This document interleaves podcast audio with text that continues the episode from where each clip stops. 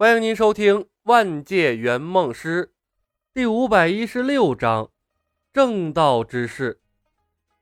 人们自发清理干净了求王府前的秽物，并且贴心的用净水冲洗了许多遍，直到没有一丝异味，才恋恋不舍的离开。眼里都是肥皂的修士被搬来搬去，没人在乎他们的感受。人是奇怪的生物，当他们打心眼里认可了李小白。便理所当然地抵触起了这些前来降妖除魔的修士，仿佛他们才是自己的敌人。众人离开，签订了协议的富户们带着地契、田契，装满了银两的箱子，一个个陪着笑脸围了上来。自身豪强远比平民百姓精明，他们相信利益多过于梦想。当李牧摧枯拉朽地解决了所有难题，又通过一番演讲。收获了民心，他们知道，他们再也没有退路可言了。报恩联盟已经在钱塘县站稳了脚跟儿，除非他们做出什么天怒人怨的事情，否则的话，没人能赶走他们。而且，李小白把他们挂在了墙上，再不拿钱出来，门口被扔臭鸡蛋的就是他们了。信义没了，家业也就败了。更何况。他们没道理和钱过不去。那只狐狸明显比他们更懂经商的套路，民心所向，什么钱赚不到？别的不说，只要今天的事情传播开，光卖肥皂他们就足够回本了。在李小白的宣传下，报恩联盟的肥皂所具备的象征意义，早已远远超过了它的清洁功能。这笔买卖稳赚不赔。李公子，非是杨某人爽约，实乃筹措钱财需要一定的时间。谁料想中间发生了那么多的事情，竟让李公子误会了。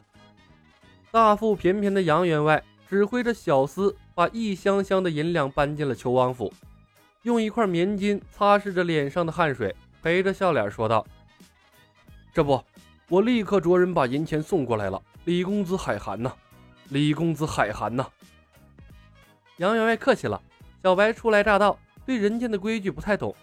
若有什么做错的事、说错的话，还请员外原谅则个。李牧抱拳回礼，让人挑不出一点礼数。好说好说。杨员外陪着笑脸付费。你把整个钱塘县的人都玩弄于股掌之间了。你要不懂人间的规矩，没人懂了。李牧回身吩咐：看完。找人清点杨员外带来的钱财，给员外爷写一张回执。咱们的医疗体系要做大做强，财务方面的事情马虎不得。杨员外，请。卡住的融资突然就完成了，许仙乐得脸都开花了。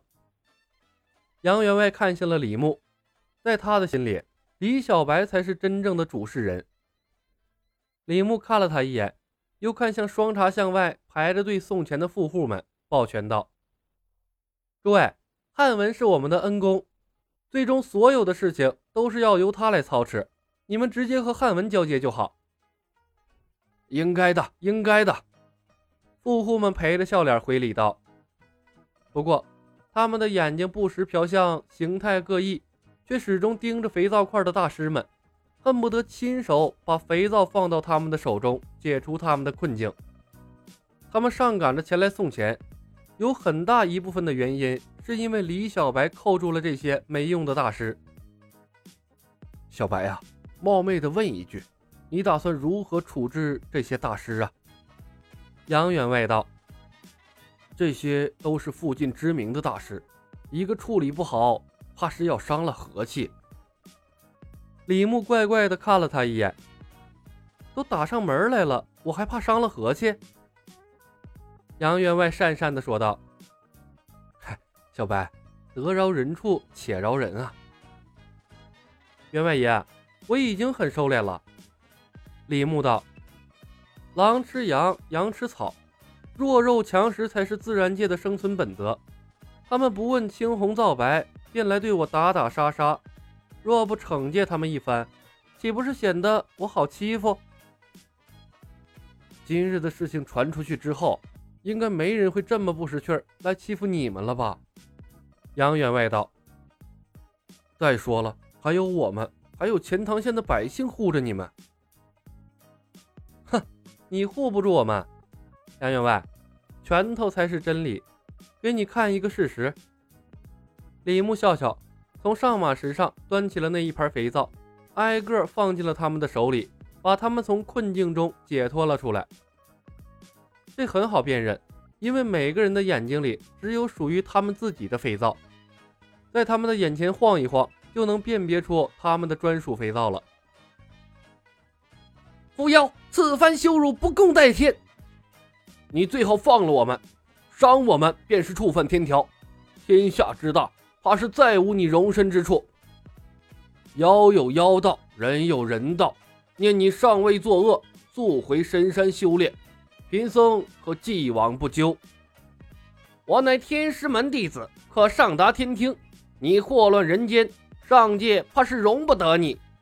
随我回山门，做一护山神兽，或可修成正果。修士们刚恢复了清醒，便七嘴八舌的叫嚷起来，有斥责李小白的，有威胁他的，有恐吓他的，偏偏就是没有一个投降的、求饶的。天条对妖怪的束缚，给了他们足够多的底气，哪怕已经被俘，面对妖怪也是硬气的很。杨员外等人面面相觑，一阵无语。这和他们想象的似乎不大一样。姐姐，好想杀了他们。小青咬牙道：“之前还没觉得，但听了我有一个梦想的妖怪版本后，小青的自尊心和种族荣誉感。”全都被无形的放大了。乍一听这些正道人士对妖怪的态度，顿时义愤填膺，恨不得拔出剑来呀，把他们一个个全部刺死。太欺负人了！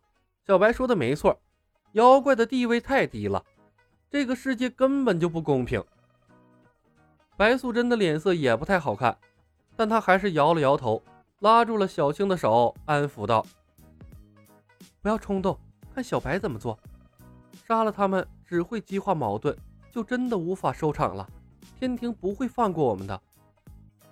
在一片嘈杂声中，李牧平静地说道：“你们弄错了一件事情。我们虽然是妖怪，但我师尊是菩提祖师，我们是正统的玄门中人，而且我们是受菩萨的指点前来报恩的，所以不存在祸乱人间。”玄门中人哪有你们这般邪魅的法术？青袍道士哼道：“哼，怕不是打着菩萨的名头招摇撞骗的不法之徒。”本集已经播讲完毕，感谢您的收听。